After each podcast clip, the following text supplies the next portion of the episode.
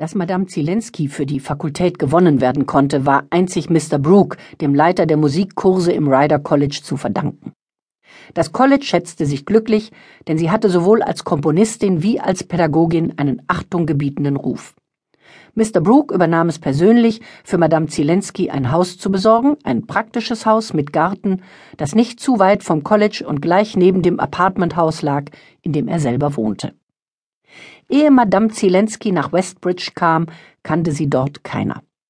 Mr. Brooke hatte ihr Bild in musikalischen Fachzeitschriften gesehen, und er war auch einmal wegen der Echtheit eines Manuskripts von Buxtehude mit ihr in Briefwechsel getreten. Außerdem hatten sie, als ihr Eintritt in die Fakultät zur Debatte stand, ein paar Telegramme und Briefe über praktische Fragen gewechselt.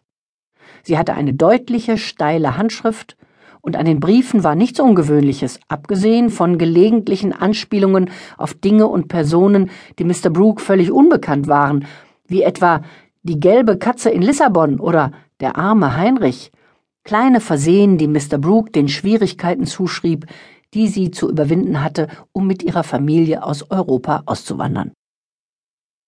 Mr. Brooke war eine etwas verhaltene Persönlichkeit. Jahre voller Mozart-Menuette und Erläuterungen über verminderte Septimen und Molldreiklänge hatten ihm die aufmerksame Geduld seines Berufs eingeimpft. Meistens lebte er für sich. Er verabscheute die akademische Wichtigtuerei und die Komiteesitzungen.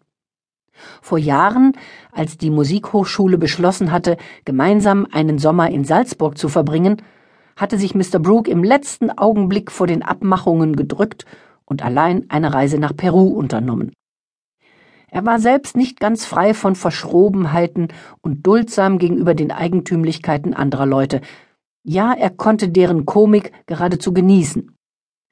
Oft, wenn er sich schwerwiegenden und verworrenen Problemen gegenüber sah, verspürte er wohl einen heimlichen kleinen Lachreiz, der sein langes, mildes Gesicht erstarren und das Licht in seinen grauen Augen aufleuchten ließ.